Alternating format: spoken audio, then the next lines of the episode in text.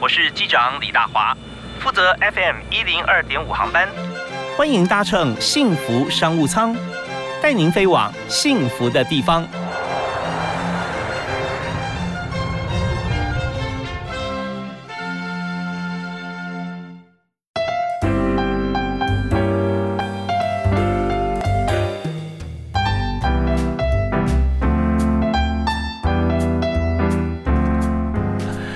各位亲爱的听众朋友，大家下午好，大家午安，非常欢迎您锁定 FM 一零二点五收听幸福电台，在每个礼拜一到礼拜五下午五点到六点为您播出的幸福商务舱，我是主持人李大华，是 Captain 啊，要把这个幸福的商务舱哦飞到全世界各地，带大家去看看全球的商业啊机制，我们怎么样进行？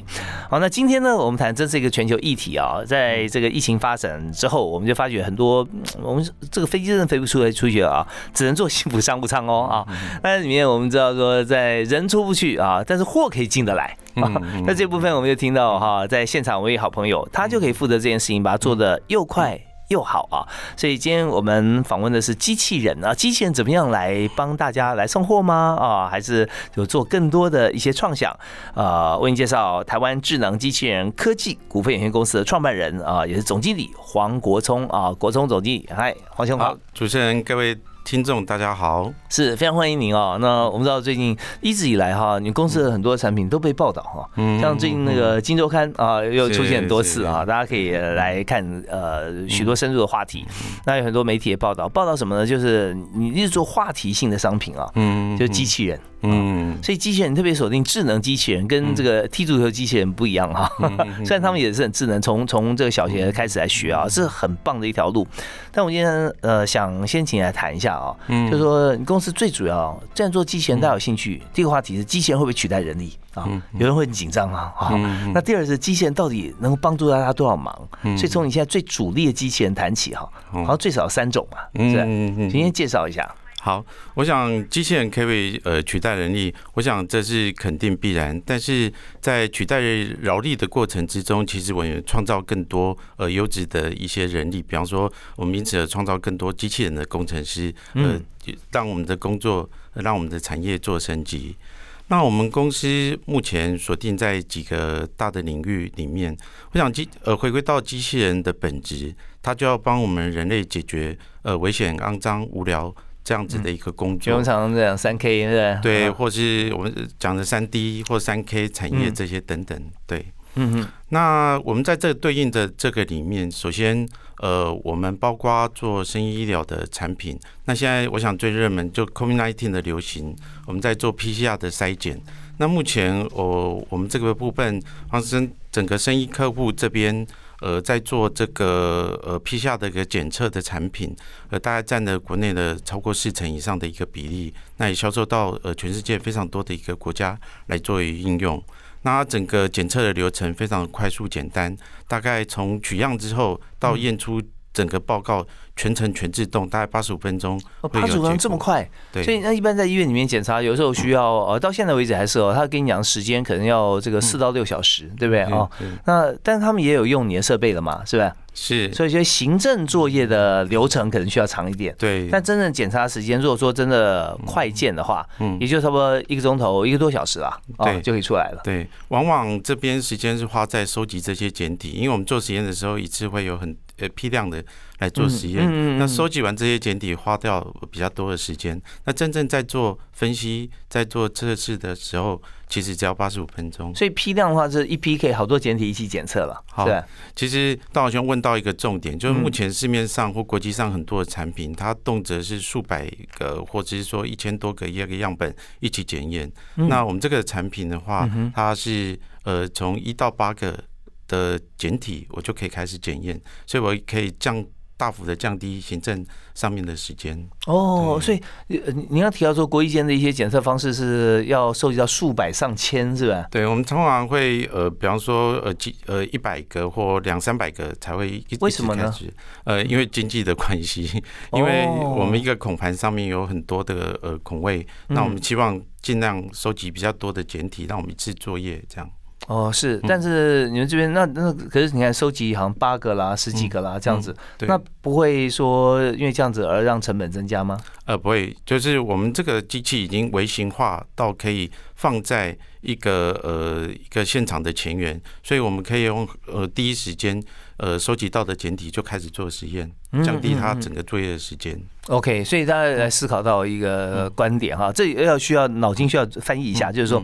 金元代工哈，太护国神山对不对？我们看下金元哈，八寸啊，啊十寸、十二寸啊，十六寸这样，它越大的话，它价值越高啊。那这是相反过来的，为什么？就是说你金元做的越大，你一次工你切分很多啊，这样你的时间成本然后良率增加的很高的公司，它可以赚钱，像台积电全球独步。但在简体方面啊，有时候不是这样子啊，因为简体抢的是时间，对，所以你不能说哦，我要检测 哈，我要等你收集到那么多我再检测，嗯，你看收集少少八个也可以。啊，甚至赶时间哈，你说呃会不会太浪费我们的这个器材耗损啊？我只有两个可不可以？也可以啊，不是不行啊。但是它成本会因此而降低，因为它会把它微型化。对，所以这边我们从半导体的方式，你反过来想啊，那你发觉说它的它的利基点啊，它独步武林的功夫就在这里啊。对，没错。所以你们做出来之后就广受欢迎啊，是因为快速嘛，疫情大家都需要快速通关，或者说你要检测啊各方面，没错。哦，所以有的时候我们的 UI U 差思维哈，你要真的要到第一线去了解医护人员，或者说这个呃政府啊海关哈，他有需要或民众需要的，是。好，这是第一个啊。对。那我们第二类的机器人就解决这个重复无聊的部分。我想，因为也是因为 COVID-19 的疫情带动了全球电子商务的蓬勃的发展。嗯，那电商有非常蓬勃一个呃需求。那在这里面，过去我们呃一个订单。的呃，整个递送到你的手上，事实上我们要经过很多的一个人力的步骤的程序。嗯哼。那所幸过去的几年，全世界机器人的发展已经把前端呃拣货 picking 这一端已经呃机器人化。对，就看到好多的呃机器人，它可以长很高啊，上最上那一排它可以拿到，下面也可以，然后中间可以移到旁边，然后拿中间这样子。好，那这些都可以看到在仓储里面有。对。但你们做的有更新不一样的。对，因为我们当把这些呃客户。订单上面的货拣选下来之后，你最终还是要把它包装。那过去自动化呃能够解决的部分，最好是都一模一样，所以我可以大量生产制造快速。可是因为电商的订单，每一个箱跟箱之间有可能是大小箱重量完全不一样，这个要 on demand 来做到自动化就非常的难。那我们呃台湾智能呃机器人科技 TRC 就把这个后面 packing 的部分。呃，领先，我想国际上面主要的一些发展，把它全部的都自动化，所以以后我们终极的目标是让整个电商的这个仓储的作业。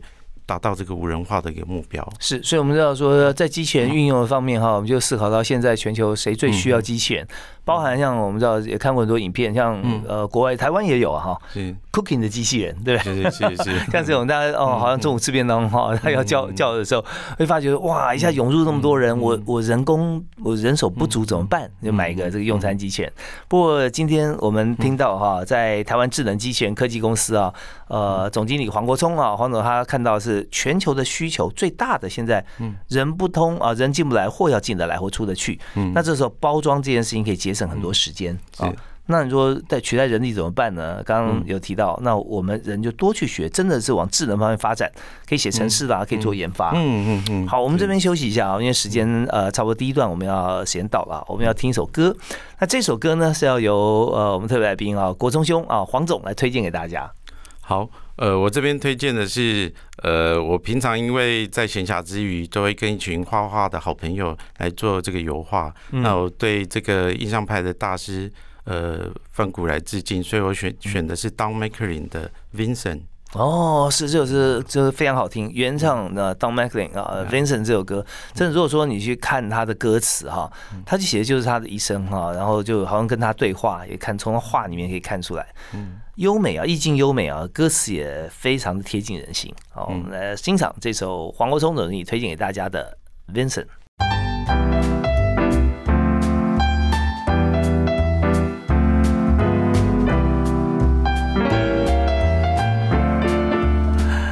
好，我们听完这首 Vincent 啊，非常有这个气质优雅，而且有很多想象空间，就跟范谷的话一样哦。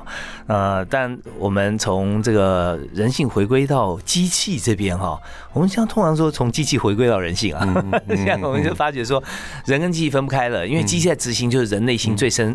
渴望的东西啊，所以今天我们特别邀请台湾智能机器人科技公司的负责人哈，黄国聪总经理来谈。那呃，刚黄总有讲到说，你们三种机器人现在最主流了哈，在公司。第一种我们讲过是在这个呃 PCR 检测哈，然后第二种是在这个仓储里面帮大家拣货以外，还可以包装啊，大的小的都可以吗？是是。可是你看，有的是高尔夫球具那么长啊，有的甚至桌椅，还有一些一条口红。是是是，都可以包。呃，绝大部分的一个订单，呃，都是标准的，所以在标准的箱大概有十几二十种里面，都在我们可以包装的范围。那当然有特别长的，像高尔夫球具这个，它会有另外的一个理呃人工处理的线来作业这个特别的货物。所以我们会算那个 percentage 嘛，然后多少的比例的货哈，大概是多少多大的箱子，对不对啊？然后把它算出来，总共你有几种尺寸？呃，目前箱子我们大概可以支援到呃十二到十五种，那百分之九十五左右的货品都是在这种标准箱型可以作业，那只有少数的一些呃特别大或特别重或特别长的这个部分才需要人工线作业。哦，那仓储很多，有些还包含生鲜啊，像水果啊这些。哦，那个冷链的部分是另外一个处理，那个部分呃，目前有另外一个技术在做。嗯嗯嗯，OK，就是我们常温保存的，像是一般三 C 产品啦，对，化妆品啊，对，就绝大部分生活绝大多数，对这些，所以衣服啊，或者一双一双鞋啊，是这些都可以。对，那包含就是他要选择 box 呀，啊，然后它它里面还有还有有一些像防震啊这些，是是全部都在我们这里面，因为一进仓储，我们就会把每个部。部件做扫描，所以我们会知道它的重量跟采积。所以你也许选了两种商商品，我们就会根据这两种商品的体积来 on demand 来选择合适的箱子，还有。包装材缓冲材是。来包装，那我们再给大家一个画面哈，好比说我们在这个呃包装线上面对不对？啊？它是 by order，就是说呃李大华订了两样啊，呃有有双鞋，还还有一个帽子啊这样子，它分开包装，然后下一个呢可能是。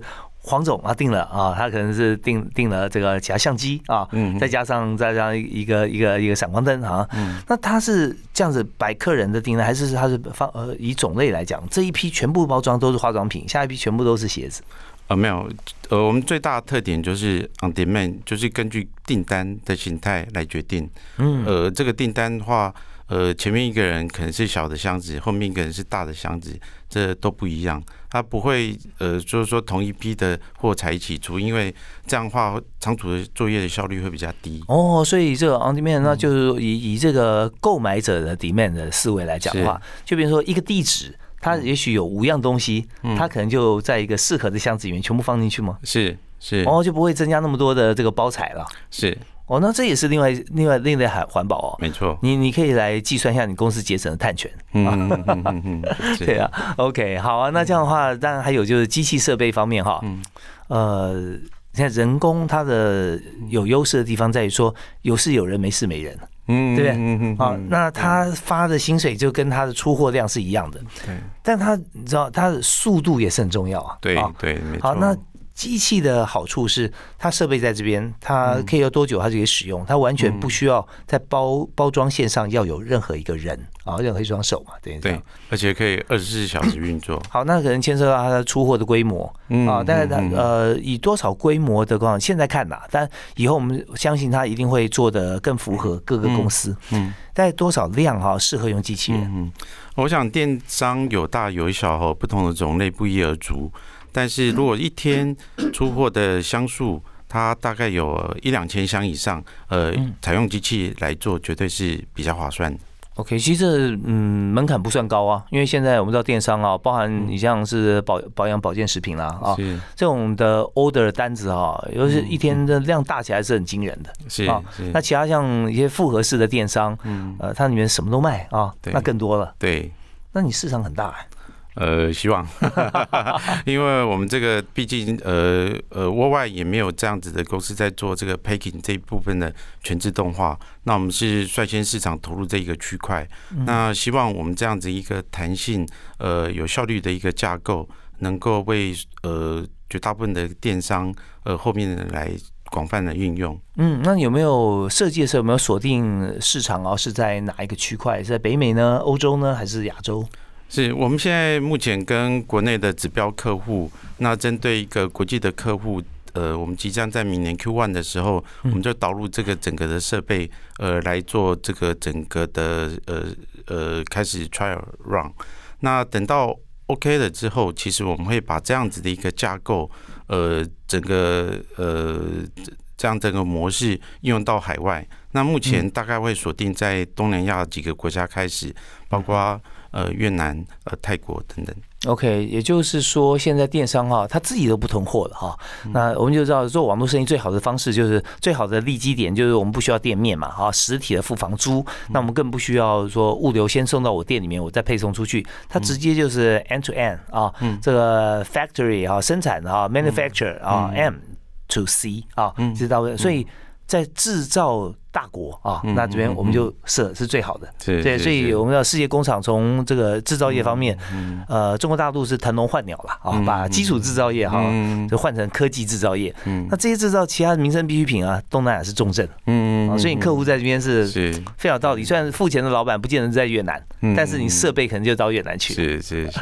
好啊，那我们在这边啊再休息一下，光是谈这个趋势啊就谈不完了，所以也会造成市场的一个很大。的一个转型，那我们接下来呢？下一段我们再谈第三个机器人啊。那这样的机器人就是怎么样在你的你的生产的厂房里面啊，去帮你做各种的检查嘛，是不是啊？对，好，我们休息一下，马上回来访问今天特别来宾啊，台湾智能机器人科技公司的负责人黄国聪啊，马上回来。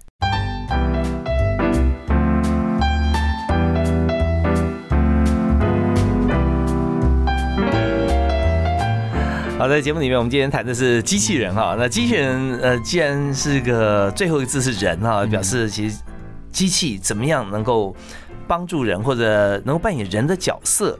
那时候大家看到机器人形象，觉得比较生硬啊，哦。可是现在看到，不管是任何机器人啊，它做的又快又准哦。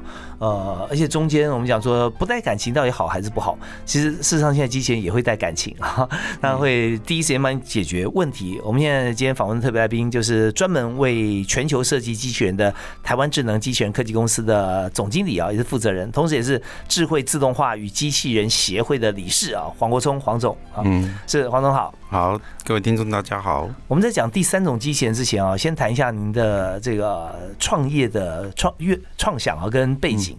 你本来就是 IT 相关嘛，是吧？呃，是我之前整个团队呃在人保集团里面负责新技术跟新事业。嗯，那我们大概在六七年前呃着眼于这个高龄少子化之后，这个机器人的一个即将崛起，所以我们在那时候团队出来创业。那时候想要创业的时候，第一个你们想的机器人是要做什么？呃，我一开始就锁定在于这个 to B 的 business，我们用这个 B to B 的方式，呃，为利基的垂直的产业来做各式各样机器人跟自动化的解决方案。嗯，所以那时候公司一定有愿景嘛。我们知道说大公司啊，像我们讲台积电啊、联电啊、人保啊，嗯，哦，阿里巴巴都会有愿景。那愿景就是其实非常终极的目标，这就是希望服务所有的 to B，就就是公司端啊，解决他们的问题。对，因为一个机器人产业，它呃是一个崛起的一个新兴的一个产业。那这个产业在前期的部分，呃，锁定 to B 的呃客户。呃，我认为这个部分的切入点会比较容易一些，嗯，所以这个部分就是我们当初就是择定以这样的方式来进行。不过真的，你现在来讲还是哦，嗯，我们还没有听到哪一家里面去啊买一个机器人哈，帮他洗衣烧饭，对不对？嗯嗯嗯。但工厂里面哈用自动化设备哈，那却是显学。所以第三种机器人哈，它是专门协助工厂，是吧？是是，呃，刚刚陈如道好像讲，就是说，呃。为什么会有呃这个 to B 这样的一个需求？嗯，其实我们第三种机器人，呃，最主要是以巡检维护为主要的部分。那什么人会有需要这样的一个需求？一定是呃，我们讲家大业大，一定是 他有重要的设备、重要的支站或关键的一些制程，它需要不断的一个巡逻。嗯，那但是过去因为我们呃少子化之后，整个工厂的人变少了，是呃，那我们没有办法再投入这么频繁用人力来查。查查这个设备的异状，或者是说抄写这些表头的一个资讯回来判读，所以我们现在用机器人结合这个 AI 影像的辨识，那我们的机器人在工厂之中就不断的查找、寻找这些设备仪表它的数据，比方说它把过去的这种数位呃这个类比式的指针的读表，我们马上。用 AI 的辨识技术把数位化传到后台来辨识，嗯，或者是说做到人所不能看到，比方说我们热成像去侦测设备易热的状况，来达到呃这个就是说查找设备它有没有异常，是，或者是说我们用听异音的方式来作为预兆诊断，来防止这个设备呃它在呃不当的时间它呃不能运作。那所以说，呃，我们这个巡检的机器人最主要就是在针对这些设备，呃，或者说人员在这个工作场域的环境里面的，呃，设备的这个妥适率以及人员的安全来做巡检。是，那我先归纳三个重点哈。嗯，第一个就是数位化。现在这个呃这一套机器人啊，我们看起来它的使用者不见得说完全是现在已经非常 high tech，反而是在数位转型的过程中，嗯。它厂房很大啦，就或者我们是传产，但你用的这些不管温度也好啊，或者说湿度，或者说它的表格，它是用一个呃类比式的方式，然后圆饼图方向时钟一样的表着指针在显示的。那这时候机器人就可以判读，判读之后呢，就把它数位化变成公司。Office 里面的 Dashboard 啊，上面有一有些对不对啊？数位化出来，没错。那数位化什么好处呢？就是可以跟公司其他的报表可以联动。对。那所以这就是在做公司企业在转型的时候很大的功能。那第二点呢，我觉就是说。它是一个全方位的，我们讲说眼耳鼻舌身意了哈。嗯，是 你就是有有一个有一个全方位的检测，可以用代代替人的眼睛去看啊，看到很细微的地方，耳朵一听有没有异音啊，然后皮肤哈身体去感测这个温度有没有超要要超标，其实很像就这就是标准的 AIoT 了嗯嗯嗯，就是呃你要用智慧制造的方式收集现场所有 data，然后可以增加良率嘛啊，可以减少损失。那第三个部分啊，其实就是。你说家大业大，嗯，只有百货公司要楼管嘛？你家里不需要楼管的，对，我家里你说一百平好了豪宅哈，你也不需要有有个楼管随时巡视。所以那如果说大的厂房就就做比较高端或者比较量体大的，船产都一样，那有它的话就可以。协助大家。是没错，有羊群也需要牧羊犬，但是说如果今天牧羊犬会累啊，啊，因为牧羊犬个性性情不好，又要它咬死羊啊，但是机器人不会，它巡检帮你给它 data，经过耶尔比特和生意啊，再经过它的这个数位化，让公司哈这个 dashboard 可以看到，嗯。所以，那你这是真的是做全球各产业的生意啊？嗯，希望这样。是是是。OK，好，我们这一站到这要差不多到呃呃告一段落哈。那我们接下来哈，很重要一点就是说，我们谈客户啊。嗯嗯。那现在呃，像黄国聪黄总经理啊，他谈到这些从这个数位转型的角度哈来看各种更多的需求。那怎么样收集到这些资讯？你公司需要哪些人才？还有客户跟你配合的时候啊，有没有一些 feedback？为什么你可以解决他们问题？好好，我们休息啊，马上回来谈。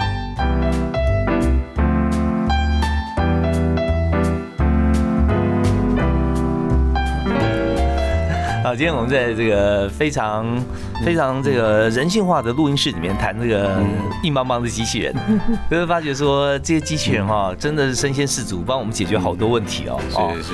哦，那在你看，不管是 PCR 检测了哈，可以非常灵活的啊，少数样本可以一次检完，这些快速。然后再就是在这个包装方面哈，电商包装啊，在这呃厂房巡视，那这些啊都是真的。你说取代人哈，现在很多人根本不做这个工作了，嗯嗯，对，而且做不来啊，没有他那么敏敏锐的这些这些啊这些触觉啊，这些这些观察力。好，那想说，那在研究这些机器人的过程当中，有没有跟客户啊来沟通，或者我们做 UI UX 啊 UI UX 哈，嗯，那客户的回应怎么样？呃，我想我举一个，就是说，常常我在演讲中里面也提到的例子，就是说，我们台湾的整个产业过去都是以 ODM 为主要，嗯，所以我们呃，国际的客户给我们规格，那我们呃生产开发出来。这就好像小学生在这个图画纸上面，老师已经帮忙画好框线，所以我们只要拿二十四 KB 的彩色笔，我们就会着色。这我想，呃，画完了之后，老师就给你奖赏。可是做机器人呢，它不像手机或电脑里面有标准的 Intel 架构，或是用 Qualcomm 晶片这些等等，我们就好像在一张空白纸上面要作画。那等到要作画之后，我才发现，哎，二十四 KB 的彩色笔可能不能用，我可能今天要画的是水彩画、油画、山水画这些等等。我这时候才发现，哎，我的素描基础不够，我可能色彩学也没有经验，那我可能也不晓得要怎么样去勾勒我心中那幅。呃，画面，那做机器人就像这样，所以那我们经过这几年的淬炼，我想我们最特别的一点是，我们可以协助客户在呃，他可能自己都还不太怎么描述他的需求的过程之中，我们协助帮他把他这个画面落实成为机器人的规格。那最重要的是，我们在适当的时间找到合适的科技技术，然后呃，让他负担起的价格来。做出他心目中所要的一个机器人。哇，这段谈话我简短的说，容我简短回应三点。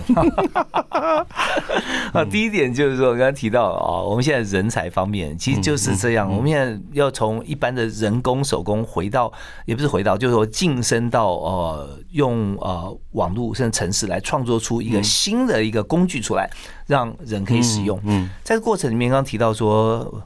呃，我觉得你真的是画家，你对画这么了解啊，用具啊、工具啊，还有它的、它的、它的进进程啊，就是提到像框有有没有先画好、先描好？你是你是描图还是画图？那现在呢？如果要再进入科技业啊，我们的人工被机器人取代嘛？不要灰心，不要气馁，没关系。我们有入门的方式啊，它就很框架，就很多城市它都用框架来写。你可以有就做个东西，一样画葫芦，它啊，我做做只扫把，给你这些材料，你怎么做？那你是做出扫把。来，可发觉说。你今天要扫的地方，它非常的细微哈，或者说那边很远，你扫把根本扫不到啊。你要做长一点的柄还是怎么样？那这时候就要打破框架。那真正好的工程师，厉害的工程师，他是不需要框架，他自己去写程式，去写出来符合的。那就就你们竞争力，对不对？可以写出一些那这个好的城市啊，来来满足客户。所以第二点重点是创造客户的需求吧。嗯，他需求是一二三，你就给他一二三四五。嗯，发觉说他不但可以解决他现在问题，还可以赚更多。的钱啊，那这是公司的竞争力嘛。那第三点啊，是心得也是问题了哈。你去跟客户谈的时候，呃，客户会跟你讲的很清楚他的他想要的东西嘛？但是你在提案的过程当中哈，你会提供给他更多的选择呢？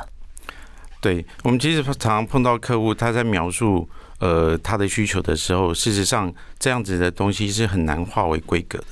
尤其这个机器人的部分，我想，呃，主持人这边心中所想的机器人，可能跟我们呃心中所想的一个机器人可能不一样。一样，一般在解决同样一个问题，你所想到的一个方式可能都不同。嗯，那这个时候其实就是发挥我们过去在这方面的一个本事跟能力，就是我们如何把客户他心中那个画面里面他需求的一个机器人，呃，利用我适当的一个机器人的一个技术。把它看冒出来，这个实体的一个的的真真正的机器人或自动化的解决方案，这就是最关键的地方。那因为机器人其实是一个高度集成技术的一个产品，它结合的包括呃机器人的本身有呃机械、电子、电机、软体、韧体。那我们现在又要再结合像五 G 通讯的技术。比比方说像 AI、像 IOT 的这些部分，所以其实我们需要广泛的一个人才，呃，各个领域的人才，而且这些要这个 work team 要能够 team work，我们才能做出合适的机器人。好，那你讲到另外一个重点转折点就是人才这件事情啊，嗯，因为刚刚提到说，呃，客户心中的图像跟我们心中是不一样的，嗯嗯，他可能是希望说我要个飞机要飞得很快，可是他图像是滑翔机。是对，但是你想说你要飞这么快，你引擎又不一样啊，进气孔不同啊。我帮你做一个飞得很快，跟你想的不一样，但是它不但飞得快，而且侦测不到啊。对啊，而且不需要人哦，无人。对，那他哇，那不是太棒了嘛？对，所以你常常会给客户惊喜嘛，对是 是。OK，那这点就需要人才了啊。所以我们在这边我们就听了音乐，稍后回来呢，我们就要请今天特别来宾啊，黄国聪总经理啊，他所领导的啊台湾智能机器人科技公司，到底要多少？厉害的人才能创造出更厉害的机器人啊！那需要具备什么样的能力？有没有哪位同事啊，你非常欣赏啊？有什么特质跟大家分享？嗯，好，我们休息一下，马上回来。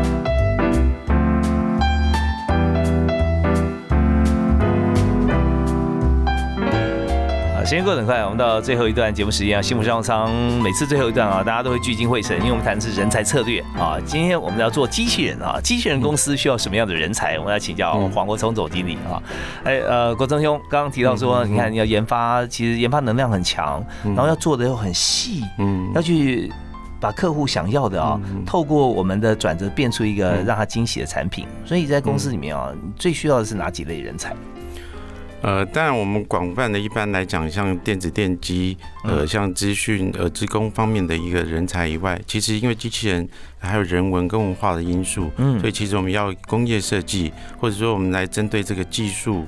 呃，或者是说呃，这个管理方面的人人才，嗯嗯嗯，OK，好，那在现有的公司里面，是不是有些故事跟大家分享啊？有没有说你觉得哪一位呃同事啊，或者说他做了什么事情呢？然后你觉得非常欣赏他，在公司啊，你觉得就需要这种人才？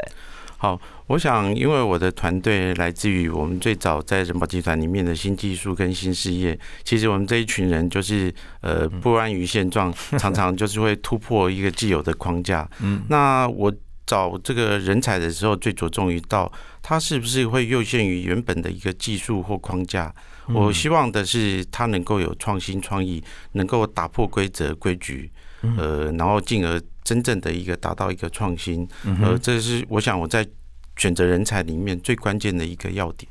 听起来你们公司很好玩哎，很有意思，因为老板就要突破框架嘛，对，不是给你设很多规矩，而是希望说你能够立出来一些新的标杆呐，哦。呃，倒也算是也，但但是我我我想我至少平常在跟同仁互动，呃，不会高高在上，常常我们是呃呃一起做事情这样子。嗯，那平常有没有说要培养像这样子的一个革命情感啦？因为会有一些活动啊。是是，哎，我们这个月份就要就是就是从事旅游哦，是。那你们旅游都是哪一类型旅游呢？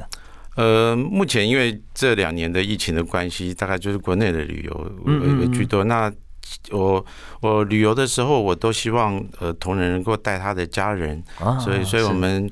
呃，除了员工参与以外，我们会补助他所有家人的参与。那我们到时候会呃找很好的餐厅啊，呃呃利用那个旅游的期间，那来做这个这个聚呃好好的一个聊聊跟聚会这样。哦，会不会有一些规划一些 offsite meeting 啊？像这样子？呃，也是，对，也是了。哦，对，可能有些这个主管或不同的部门呢，我们就花个一个一两个小时啊，对，利用一下说当地的一些一一些设备哈，这样开个开个这个小会啊，这样。那个开会跟在公司开会感觉又不太一样了哦。OK，好啊。那在这个呃以征才方面哈，呃，大概现在如果说找人才的话，那你刚提到嘛？呃，teamwork 啊，要要 work team 也要可以 teamwork，嗯，所以那你面试的时候有没有会规划哪几种问题？如果问他三个问题的话，你会怎么问？我通常都会问我面试必问的问题哦，这个要谢题一下。呃，第一个我一定会问他，在他呃求学或者说工作过程往的经历，嗯，有没有碰过呃最棘手的问题是哪一个？那他是怎么解决的？嗯，然后再过来，他在这一个解决的过程之中，跟别人互动，他扮演的角色是什么？嗯呃，我希望在一个呃情境之下，他不管是领导或被领领导被领导，他是怎么样扮演这个角色？嗯，OK，所以在这边呢，大家就要思考一下过去。有的时候就我们天天都发生很多事，但有时候你就习以为常啊，你就把它淡忘，也不觉得它是一回事。但我们在面试的时候，如果这个把它举出来，真的不错哦。我举个例子来讲哈，这样大家如果说住在就当然不是刚毕业新鲜人了啊，但也可以碰到，就是住在一个社区里面好了。这个社区呢有大楼哈，大楼型的也有别墅型的啊。就交管理费的时候，大家就起争议了啊。管理费是按平数来交的，就是说，哎，为什么我住别说我会交那么贵啊？啊，他说因为你平数多啊，对不对？算起来一层一层。啊他可是我没用到电梯啊，我们要是你们这些公用水电啊，我主要完全自己水电我自己包啊，那不行。那那另外这边这个大楼住大楼也说，哎，那我这样也不行，因为我们平数比较少嘛，所以怎么办呢？最后呢就有解决，可是解决方法怎么解决会公平？如果你有个方法的话，哈，嗯，那也许听起来的主管觉得这是蛮另类的，这这是比较新、比较比较奇特。那当然我解答一下，这个方法是个数学家提供，一个数学教授，他是用用人跟这个使用时间啊，跟这个面积啊合起来一个一个公式啊，多少加多少平方要除以多少，就真的大家迎刃而解，觉得非常公平啊。像这样蛮有意思的，这蛮另类，好玩。那这是第一个问题，那第二个问题你会问别的，会不会问问一些必问的？呃，通常我会在这个过程之中，呃，去了解他，比方说在求学过过程之中，我很注重，呃，是不是他能够持续的学习跟吸收的新知，所以我会平常会去问他，平常在阅读。或者是说他在寻找资料的过程之中，他碰到的一些相关的呃的一些经验。嗯，OK，这也是蛮重要的哦，就是在解决问题的能力或者这种平常的嗜好啊，可以看出来啊，这些呃是不是跟公司的这个可以这个加入我们的 work team 啊？那边那当然在。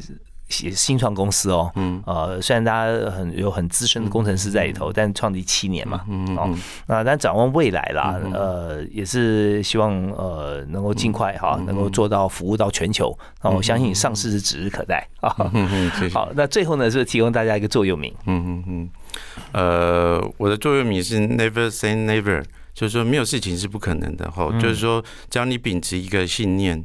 呃，那你相信你你呃工作的伙伴，那任何的一个困难，我们相信都可以迎刃而解。嗯，是，这真是非常棒的思维啊！不管是人生还是工作上面，永远就会有一个问号在后头，这样不行啊！然后如果说呃思维再封闭一点，这种绝无可能啊！那我们只要做一件事就好。上面加一个妈跟问号啊，有可能吗？一定不行吗？对，那这个发觉说，哦，我们道路更加宽广了哈。对，马上柳暗花明又一村。